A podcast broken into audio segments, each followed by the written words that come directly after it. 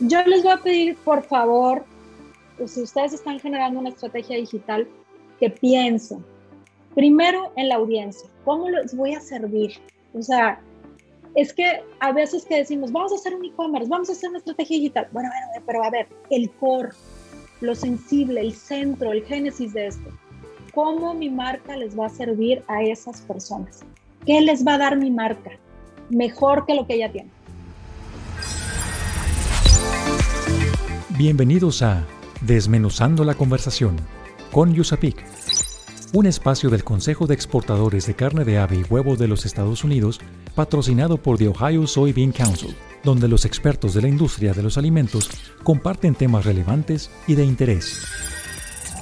Hola, ¿qué tal amigos? Bienvenidos sean todos ustedes a un nuevo podcast de USAPIC. Mi nombre es Jaime González, soy consultor de USAPIC y les comento que el USAPIC es el Consejo de Exportadores de Carne de Ave y Huevo de los Estados Unidos y nos apellidamos USAPIC por sus siglas en inglés. Este día tenemos la presencia de Ana González Ortiz con el tema de estrategia digital e e-commerce para la industria alimenticia.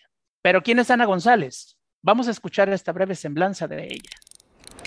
Licenciada Ana González Ortiz fundadora de Levadura Digital, fellow de Vital Voices, columnista en Mercados.0 y Grupo Reforma. Con más de 15 años de experiencia en marketing digital, ha trabajado para Qualtia con marcas como Swan y Swan Bienestar. Además, ha colaborado con marcas de otras industrias como Marriott, Vitro, Incredible Pizza, Golf Express, entre otros. Hola Ana, bienvenida sea a este podcast de USAPIC. Hola Jaime, ¿cómo estás? Un gusto estar aquí con ustedes. Gracias por invitarme. Para empezar, díganme por favor, ¿qué es el e-commerce? ¿Y cómo surgió? ¿Desde cuándo? ¿Y cómo ha llegado hasta estos momentos? Sí, claro que sí, Jaime. Mira, pues el e-commerce es, eh, es, la traducción, es el anglicismo del comercio electrónico. Es decir, pues todas las actividades comerciales de intercambio comercial que se hagan a través de medios digitales. ¿Ok? Se puede hacer como, este, a través de tu propio portal, es decir, si allá por los finales de los 2000, ¿verdad? Todos teníamos una web, una web page, una página web, en donde publicábamos pues, lo que hacíamos, quién era la empresa. Llamémosle a eso el e-commerce 1.0, ¿verdad?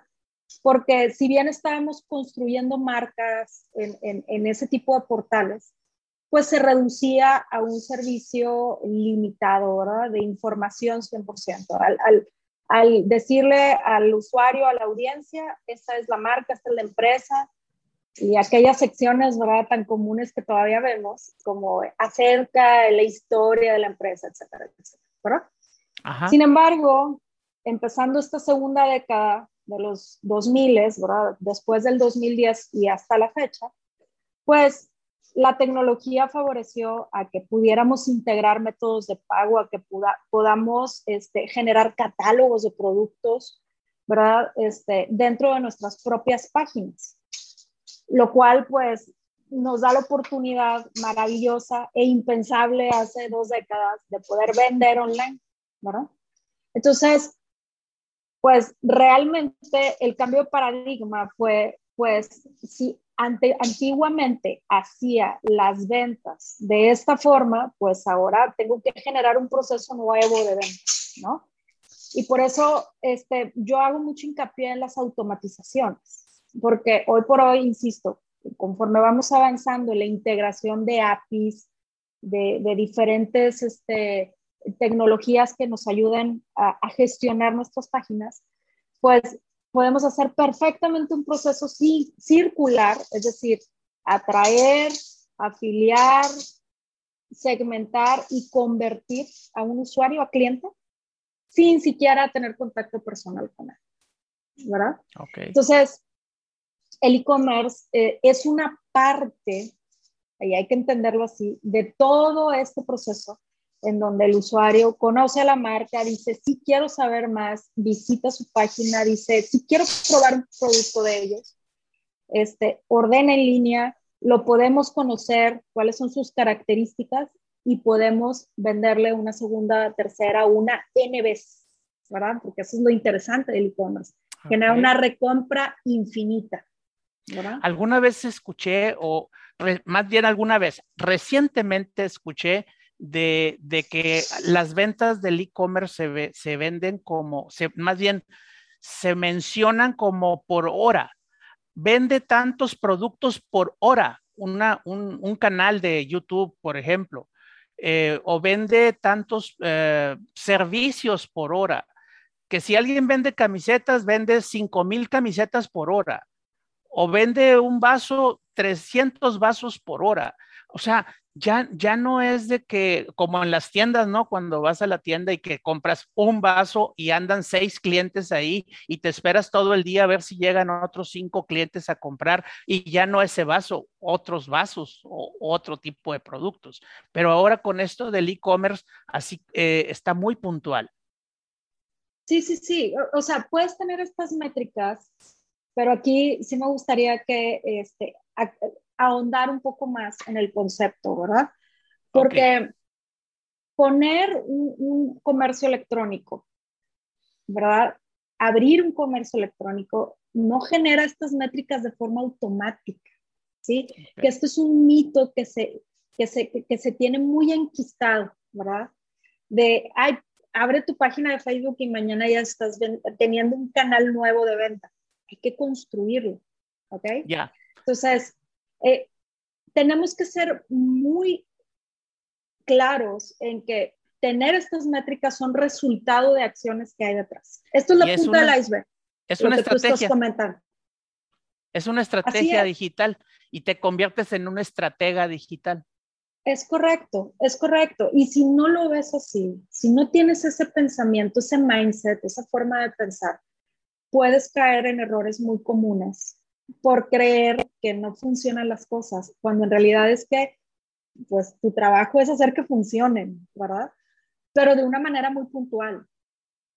Y que las cosas no, o sea, estás sembrando un árbol. El árbol te va, si es una higuera, te va a dar higos en un año y medio si lo riegas bien. ¿Verdad? Pero no te va a dar higos el primer día que pusiste la semillita, ¿verdad? Claro, claro.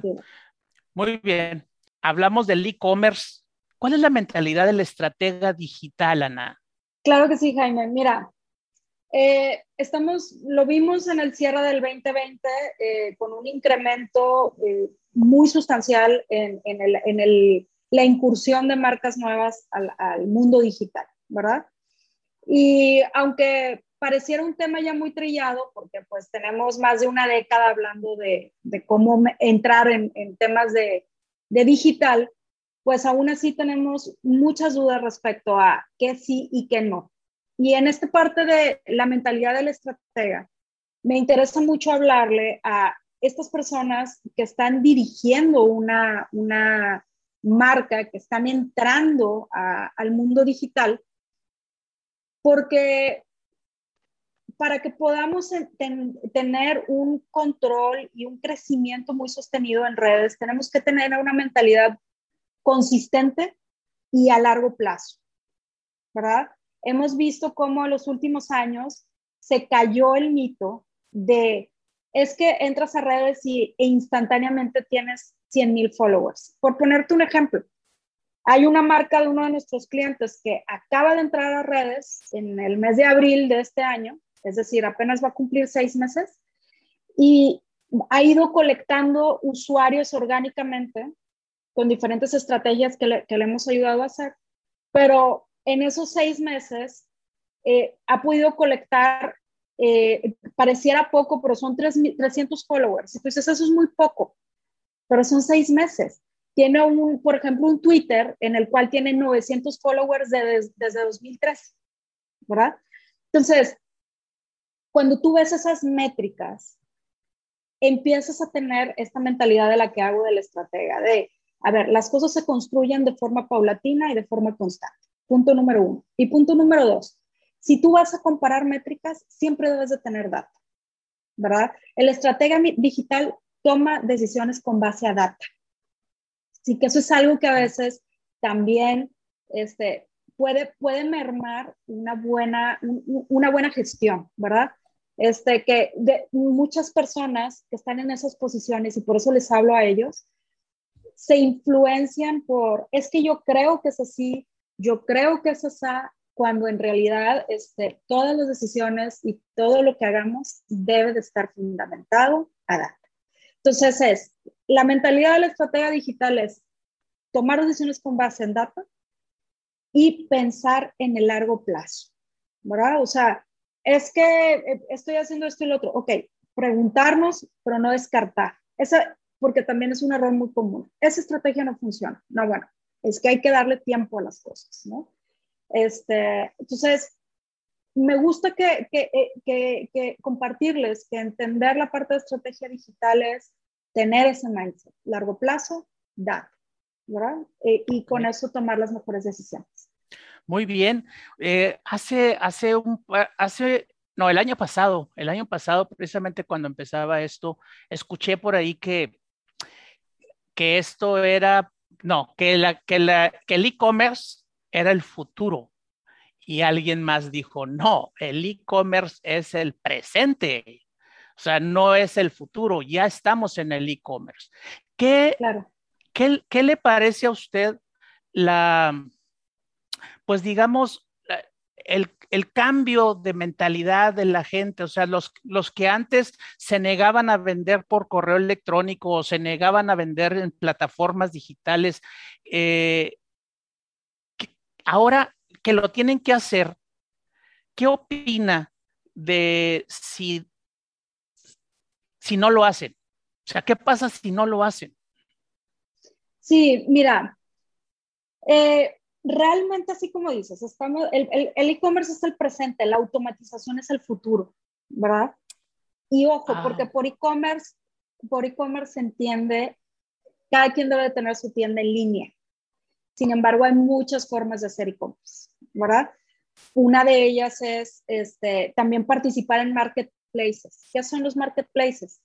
Amazon, Mercado Libre, este, etcétera, ¿verdad? Todos esos marketplaces también son e-commerce. Y muchas veces decimos, yo quiero poner una tienda en línea y si lo tratamos de explicar con términos que conocemos en la realidad análoga, es como decir, voy a abrir una tienda en un barrio, ¿verdad? Voy a abrir una tienda en el centro de una ciudad. Y, te, y ser parte de un marketplace es como tener un local en un centro comercial, ¿sí? sí que lo que tienes es tráfico de personas. Entonces, tú, me, tú, tú, a lo mejor interpretas y me dices, entonces es mejor estar en un marketplace que en un e-commerce. No me malinterpreto. Hay que estar en ambas. Y sí, eso es el presente. Es decir, este, las nuevas generaciones están acostumbradas a tener información precisa, clara, concisa, y que les ayude a tomar una decisión a través de canales digitales. Si este canal, sí. Ah, perdóname, otra una pregunta. Eh, ¿Esto tiene que ver con, con los mensajes que le quiero dar a la gente? ¿Hay, hay una forma de diseñar mensajes o, o, o qué, qué, es lo que tengo que hacer para llegar a, esas, a, esa, a esa audiencia o a esos clientes? O en cualquier plataforma, ya sea en, en, la de Mercado Libre, como dices, o en la de mi tienda propia. Claro, eh, todas estas plataformas construyen lo que le llamamos el, eh, la, la, la, reputación digital de una marca, ¿verdad? Es decir, si tú lo haces correctamente y alguien busca en Google, va a poder acceder a tu tienda en línea tanto como un marketplace. ¿Sí me explico? Que esto se construye con SEO, con Search Engine Optimization, utilizando palabras clave y diseñando mensajes muy claros. Entonces, el mensaje, digamos que es el inicio, ¿verdad? Si tú no generas una planeación de contenidos con un mensaje bien elaborado, no estás iniciando lo que, lo que llamamos el embudo, no estás iniciando el proceso en el que un posible comprador va a llegar a tu e-commerce a hacer pagar, ¿verdad? Ok. Entonces, el mensaje es el inicio, es el génesis, vamos a decir. Y ese mensaje, que, lo, abstractamente lo decimos mensaje, no es, no es singular, es plural, ¿verdad? Es todas las acciones que hagamos a través de nuestra estrategia digital desde lo que hagamos en medios digitales hasta lo que hagamos en nuestra página web para generar esa construcción de reputación, ¿verdad? Este, que debe estar planeado, que, que debe de estar interconectado, ¿verdad? Que es lo padre, que tú entras a una página web y encuentras mensajes eh, complementarios o, o, o, o, este, similares a los que encontramos en los medios digitales. Como digo, ese es el inicio, ¿sí? porque poner un e-commerce como, ay, bueno, es que acabo de abrir, eh, poner un e-commerce en una buena planeación digital, esto es parte de lo que comentaba hace un momento del mindset de la estratega, de la forma de pensar de la estratega digital, es como abrir una tienda en medio del desierto. Pero es que ya tengo mi tienda y esto es, es algo que me ha pasado en la vida real. Es que, ¿por qué no tengo tráfico en mi tienda? Porque la acabas de abrir y porque no estás generando un mensaje, ¿verdad? Que en todos tus medios digitales, ¿verdad? Favorezca a que los usuarios, la audiencia, vaya y, vea tu tienda, ¿verdad? Sí, es como, ya abrí, pero tienen que venir todos en automático. Hay que construirlo. ¿Cuánto tiempo tiene que tener una persona? Ahorita hablaba de seis meses, o sea, una persona que abre su, su plataforma o su, sí, que se, que se anuncia por internet y tiene seis meses, a los seis meses puede esperar algo y en cuánto tiempo más va a mandar esos mensajes o va a tener esos mensajes bien establecidos. Mira, eh, yo aquí, este, ah, puedes verlo de, varias maneras, ¿verdad? Si tú eres, este, no sé, Ricky Martin, pues en un día vas a tener tres millones de followers, ¿verdad? Ok. Pero si eres una marca eso lo, si, si, tu marca tiene acciones que trasciendan, ¿verdad? Pues como el ejemplo de Ricky Martin, que trasciendan online, pues puedes provocar un crecimiento orgánico más rápido. Es decir, puedes ganar follows, tráfico de forma más rápida, ¿sí? Si tus acciones son suficientemente contundentes, ¿verdad? Es decir, es decir, te voy a poner un ejemplo. Levadura, que es la agencia que yo dirijo desde 2007, eh, eh, estuvo en una plática el sábado pasado, ¿verdad? Con un grupo de estudiantes de la Universidad Autónoma de Nuevo León, de la Facultad de Ciencias de la Comunicación. Entonces, ese tipo de actividades que trascienden el canal digital abonan, ¿verdad? Seguidores, tráfico orgánico y por lo tanto generan bolas de nieve tendemos a verlo como una cuestión abstracta, seguidores, pero debemos recordar que los seguidores son personas. Y en tanto la marca conecte con esas personas, ayude a esas personas, les dé información. En tanto suceda eso, las cosas suceden más rápido también, ¿verdad? Perfecto. Muy bien, Ana. Vamos a hacer un pequeño corte y regresamos en un momento más, ¿sí? Vale, me parece bien. Ok. En un momento regresamos para seguir desmenuzando la conversación con Yusapik. Una tarea primordial de la oficina de Yusapik en México es promover un mayor acercamiento entre las empresas procesadoras de carne de ave y productos cárnicos procesados con sus contrapartes en los Estados Unidos. El objetivo es aprovechar las fortalezas de cada industria y propiciar una mayor integración comercial a fin de promover un mayor consumo de productos avícolas en la región de Norteamérica y de aprovechar de manera conjunta la apertura de mercados de exportación. Desmenuzando la conversación con Yusapik es realizado gracias al patrocinio de The Ohio Soybean Council.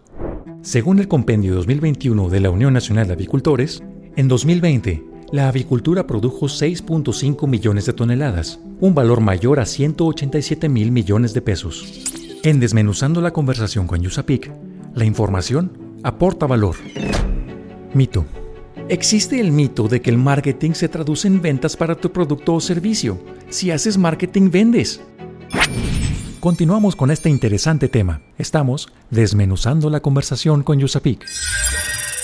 Órale, Ana. A ver, ¿y cómo está eso entonces de que el marketing es para vender o no es para vender? A ver, platíqueme. A ver, es que el mito es que tú estás haciendo marketing, entonces automáticamente debes vender. Y si no vendes es porque no haces marketing, ¿ok? Y aunque si bien la idea tiene un fundamento lógico, ¿verdad? Porque, como dije hace un momento, pues si tú abres una tienda en medio del desierto y no pasa nadie por ahí y nadie sabe que estás ahí, pues obviamente no va a ocurrir de forma automática que caigan clientes a tu tienda. Lo mismo aplica para la, comunicación digital. Sin embargo, la diferencia, y por eso siempre me, me, gusta esta pregunta, me encanta, porque es como todo el mundo reacciona, pues ¿cómo que no es para vender? La diferencia radica en saber analizar el proceso de marketing, ¿ok? Porque también poner un anuncio no necesariamente puede derivar en una venta. Hace un momento les decía, comentaba sobre el proceso de, este, muy brevemente lo dije, el proceso de embudo. Hoy por hoy con los medios digitales podemos medir muy bien cuántas personas nos ven, nos siguen, conforman nuestra comunidad, cuántas personas conforman nuestra comunidad cercana, quiénes son ellos. Pues las personas con las que yo puedo establecer contacto directo, ¿verdad? O sea, ¿Quién es una comunidad cercana? Pues alguien que ya me compró al menos una vez, alguien que está en mi base de datos y, lee mi newsletter o mi mailing, alguien que interactuó con alguna plataforma que yo le haya puesto como una, un chatbot, por ejemplo, o con algún tipo de inteligencia artificial, alguien que descargó mi app, ¿verdad? Esa es mi comunidad cercana. Okay. Porque allá, allá afuera puedo tener followers, seguidores, y eso se ve muy bonito, pero muchos de ellos quizá no son todavía mi comunidad cercana. Muy bien. Y cuando, medimos eso, sí, sí, Perdón, perdón, Jaime, cuando medimos eso, nos empezamos a dar cuenta de, oye, los mensajes que estoy mandando sí los estoy atrayendo a convertirlos, ¿sí? A mi comunidad cercana sí la estoy motivando a que me compre de nuevo. Los conozco en mi comunidad cercana, sé qué perfil tienen, ¿verdad? ¿Qué estilo de vida tienen? Entonces, empiezo a medir eso y digo, ah, es que no por poner un post ya voy a vender mañana. Tengo que hacer el proceso, la cadenita, ¿verdad? De, ok, tengo tantos followers, tantos en comunidad cercana, tantos sé quiénes son, tantos me recompran, ¿verdad? Vienen y tienen un ticket mensual conmigo. Eso es lo interesante. Y todo eso puede verse opacado si no tenemos un e-commerce que funcione de forma automática o un equipo de servicio al cliente, ¿verdad? Que, que pueda darnos la oportunidad de vender otra vez, ¿verdad? Entonces, ¿cuáles son las características de un buen e-commerce? Las, características, de un buen e-commerce. Fíjate, primero que nada, que sea fácil de encontrar, ¿verdad? O sea, ¿cómo quieres que yo, que te, que te vean si este, es difícil de encontrarte. Si tu dirección no está bien, es muy larga. La, la, tiendita de Jaime, no sé qué, bla, bla, bla, no sé dónde, punto com, larguísimo. Este, si no estás haciendo publicidad, si no estás haciendo contenidos y comunicación en tus medios digitales. O sea, primero que nada, que sea fácil de encontrar. Número uno. Número dos, que la información que tengas e-commerce sea clara y concisa. ¿verdad? Y por clara, no, clara y concisa, cuando digo concisa no me refiero a que tenga poco texto, me refiero a que diga exactamente las características del producto, ¿sí? Es decir, esta es una este, charola de carne, de pollo que mide tanto por tanto, tiene tanto de peso, tiene tantas calorías, X, Y y Z, ¿verdad? este, debe conservarse a tal temperatura y esta es su descripción. Este pollo fue este, criado con estas características en tal lugar, X, Y y Z. ¿sí? Esta información necesitamos dársela a nuestra audiencia para, para que se convenza de que quiere comprarnos a nosotros. ¿sí? Si ponemos nada más dos kilos de pollo, pues eh, Dos kilos de pollo los puedo encontrar en Corner Shop y también los puedo encontrar si voy personalmente a, a comprar en un autoservicio, ¿no? Entonces, que sea claro y conciso, que me diga por qué estoy ahí y tengo que dar clic, que sea suficientemente eh, eh, enganchador conmigo. Y después que el proceso de compra sea, como le dicen los americanos, sin costuras. Es decir, si yo doy clic y lo pido, que realmente mi experiencia no tenga ningún, ningún tope, ningún brinco, ¿verdad? O sea, lo pedí, el, el, la paquetería lo envió, lo recibí, lo consumí y al cabo de una semana ya me está llegando un nuevo impulso. Oye, Ana, compra pollo otra vez aquí. ¿Verdad? Ahí lo cierro. Entonces ahí ya puedo tener un cliente que me está comprando X cantidad de producto cada semana, quincena, mes, ¿verdad? Y ahí ya, ahí ya es cuando el marketing vende, ¿verdad? Entonces, es, eso es lo interesante, hacer el proceso y que el proceso lo estemos viendo, lo estamos revisando con periodicidad, este, con mucha disciplina para decir si está convirtiendo o no está convirtiendo. Ok. ¿Verdad? Perfecto. Eh, esas son las características que debe tener un buen e-commerce. Eh, me imagino que esto pues se debe de presentar en diferentes canales o para diferentes canales. Por ejemplo, el YouTube o el TikTok o el Facebook. Ahorita mucha gente yo veo que anda vendiendo en Facebook cosas o también veo que alguien abrió su propio canal para vender algunos artículos. Eh, ¿Qué me dice de eso? ¿A dónde debo de, dónde debo de anunciarme o de, o de presentarme para, para que me vea más gente? La respuesta con total honestidad es en todas partes. Ok, en todos los canales. En todos los canales. Y, antiguamente decíamos, no, es que mira, si tú eres un B2B, si tú eres una empresa que le vende a otra empresa, un business to business, te debes de promocionar en LinkedIn para que te vean otras empresas. Si no es cierto. ¿Ok? Si tú eres una empresa, sin importar si es B2B o B2C, ¿sí? si tienes una empresa de alimentos, tu marca debe de estar en todos lados. Es decir, debes de tener una web page de preferencia con un e-commerce, todos tus canales abiertos en Facebook, LinkedIn, Instagram, ahora TikTok, Spotify, ¿sí? La multicanalidad nos permite estar presente en diferentes momentos del día con diferentes audiencias. La selección de canales debe de ser alineada al estilo de vida y preferencias de la audiencia, ¿sí? Y ojo, como dije lo de el mindset o la mentalidad de la estratega digital, que tu decisión sea con base a data.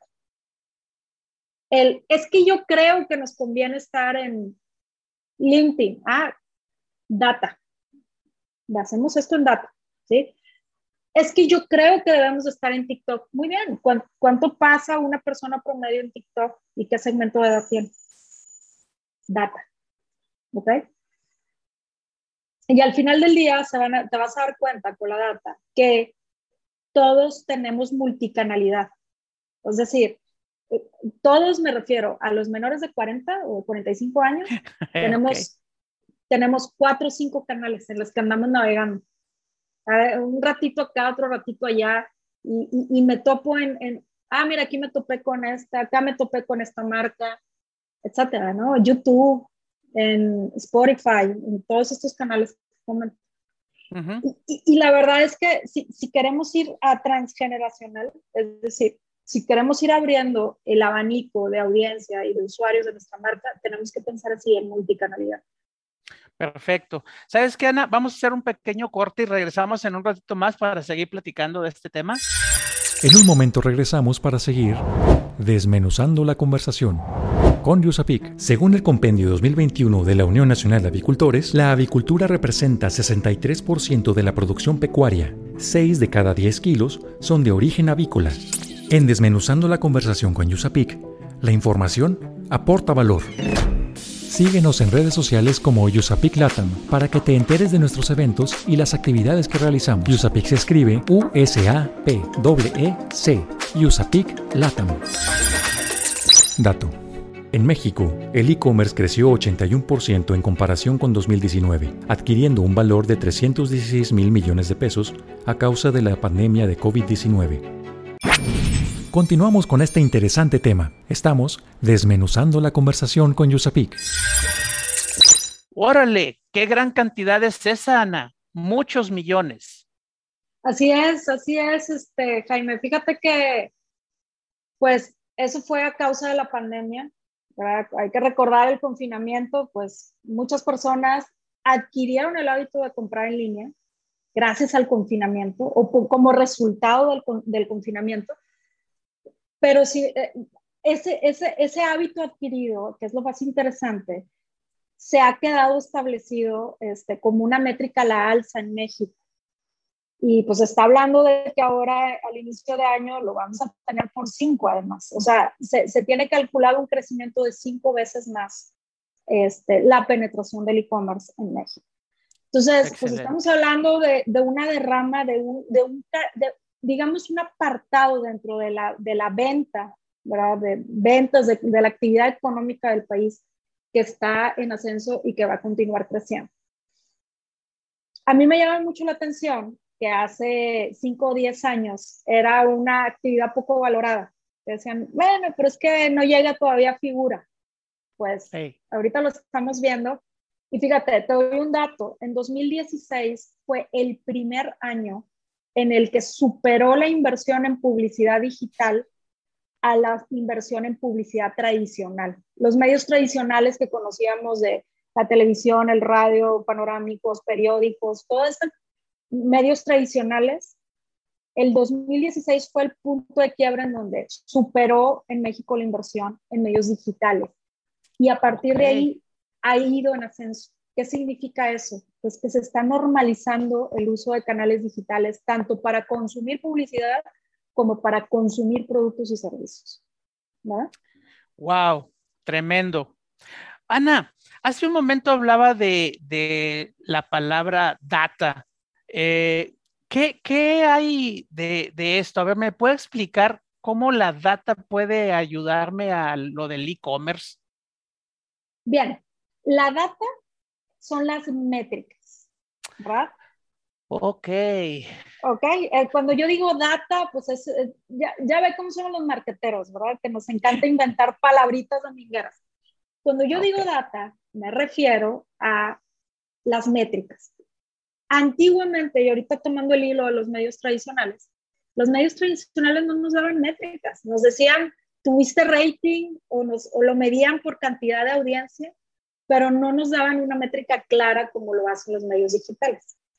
Entonces, en esa cuestión es donde podemos adquirir conocimiento muy interesante para la toma de decisiones, ¿verdad? Eh, analizando las métricas. Como decía ahorita en el proceso de marketing, pues cuántas personas me vieron, cuántas personas realizaron una compra de prueba, cuántas personas entraron a mi, a mi página, a mi e-commerce, cuántas personas están en mi mailing diario o descargaron mi aplicación, o me compraron a, través de tal o cual medio. O sea, toda esta información nos permite entender qué tenemos que hacer para construir, pues, interacciones, reputación y también posibles, posibles clientes, ¿verdad? Ok, muy bien. Y entonces, uh, esto de las métricas y los, uh, las automatizaciones. Ah, también he escuchado la palabra automatizaciones en alguna parte. ¿Hay alguna relación entre, entre seguir esto de las métricas y luego eh, usarla con automatizaciones? Claro que sí, porque mira, la automatización, ¿verdad? Es lo que nos va a permitir que un proceso de venta a través de un comercio electrónico sea sin la intervención humana. ¿verdad? Como si alguna vez han comprado en Amazon, realmente no es necesario interactuar con un humano porque seleccionamos, revisamos el producto, leemos los, los reviews, las, las este, eh, recomendaciones de otras personas que ya compraron ese mismo producto. Entonces, podemos tener una decisión de compra ahí mismo, sin tener que ir a otro lado, sin tener que preguntarle a un humano, ¿verdad? así como también nosotros le damos la información a la tienda de a dónde lo queremos recibir y hay un sistema de envío, ¿verdad? Que nos permite incluso calcular el tiempo de entrega, ¿verdad? Entonces, ese proceso automatizado es lo que nos permite, nos permite este, realizar una compra de forma rápida, de forma, este, pues, a, la cuenta de un clic, ¿verdad? Aunque tengamos una noción muy, eh, pues, común, ¿verdad? Porque, pues, a lo mejor hemos hecho, por ejemplo, las primeras empresas que tuvieron este comercio electrónico fueron las aerolíneas. Ellos fueron los primeros, sí, que no sé si te, acuerdas, yo, yo, por ejemplo, que a finales de los noventas, eh, ahí todavía utilizábamos las agencias de viaje, luego empezamos los 2000 y realmente por ahí del 2003-2004 empezó a popularizarse la idea de comprar un boleto de avión en línea. Todo eso representó ahorros millonarios en operación a las aerolíneas en cuanto automatizaron ese proceso, ¿verdad? Y después ha ido permeando en todas las demás industrias. O sea, yo hago el súper en línea. Y como yo, hay, yo, yo tengo un estilo de vida, tengo dos hijas, soy, mamá, madre de familia y hago cada semana mi súper en línea. Y mi marido, que es un poco más grande que yo, él prefiere ir al súper, yo no. Y como yo, hay, hay muchas, muchas otras personas, hombres y mujeres, que, que ya no, no quieren ir al súper.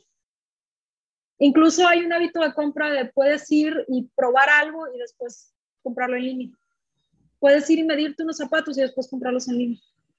¿Por qué? Porque el proceso es pues mucho más rápido, es, no necesita este, inversión de tiempo adicional. O sea, hay una serie de eh, beneficios para el usuario de comprar en línea y esto es una, es la clave para generar un, buen comercio en línea, pensar en el beneficio que le vamos a dar al usuario.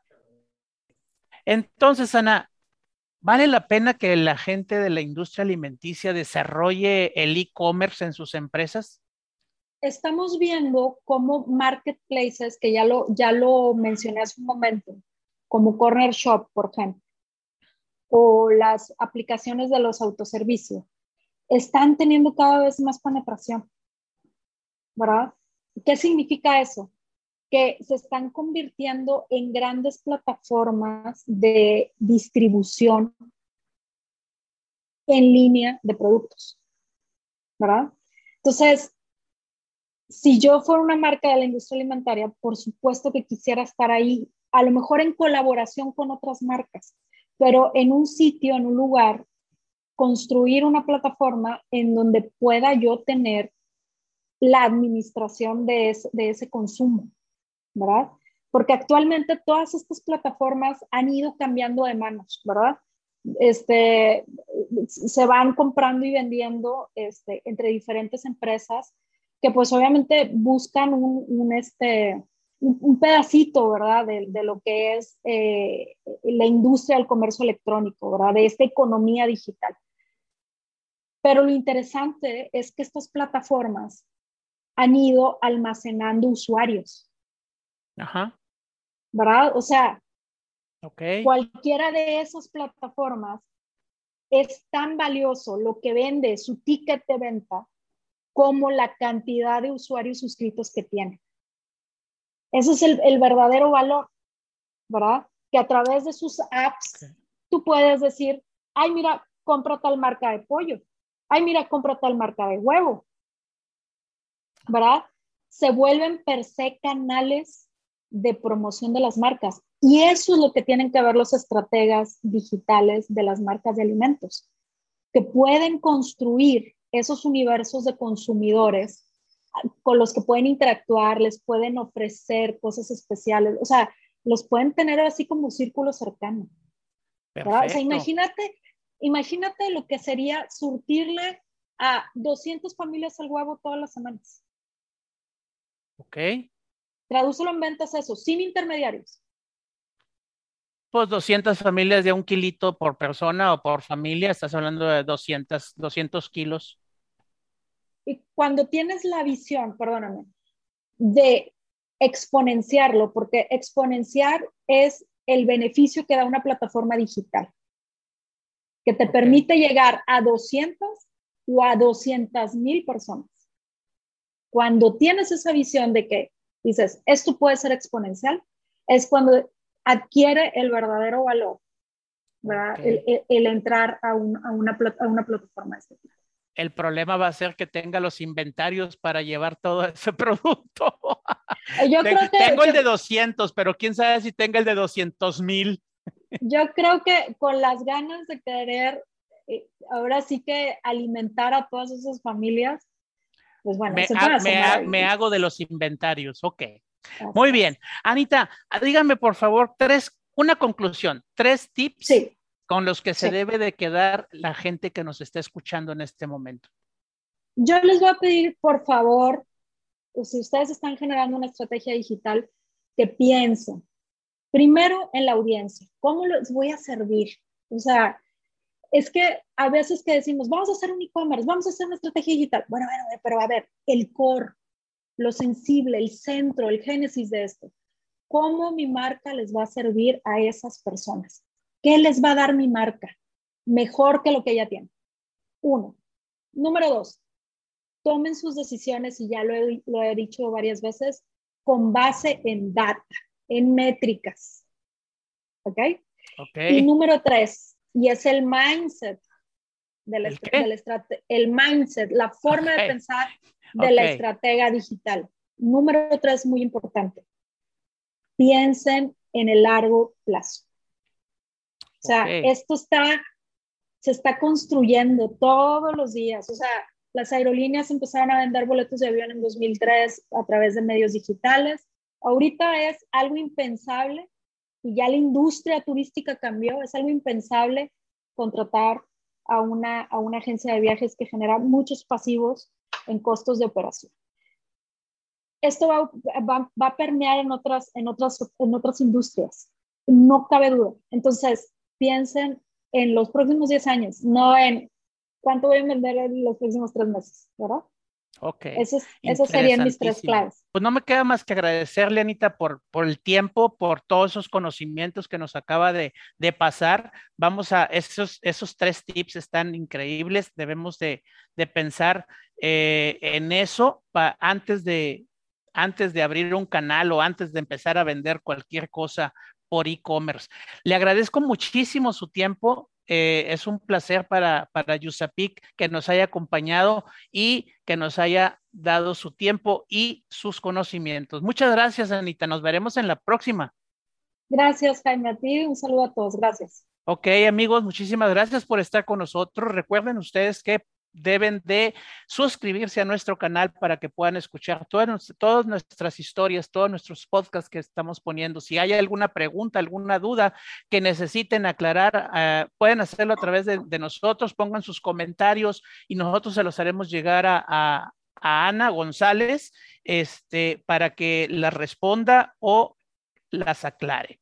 Muy bien, no nos queda más que agradecer a nuestros patrocinadores de Ohio Soy Bean Council, así como también el agradecimiento al Consejo de Exportadores de Carne de Ave y Huevo de los Estados Unidos, USAPIC. Por favor, dejen sus comentarios eh, qué fue lo que más les gustó de este tema y avísenos de cualquier cosa que podamos hacer por ustedes. Yo soy Jaime González, soy consultor de USAPIC y estamos para servirles. Hasta luego. Desmenuzando la conversación con Yusapik, por esta emisión ha llegado a su fin. Te invitamos a que te suscribas a nuestro podcast, comenta lo que más te gustó en este capítulo y deja tus dudas para nuestros expertos. Estaremos atentos a resolverlas.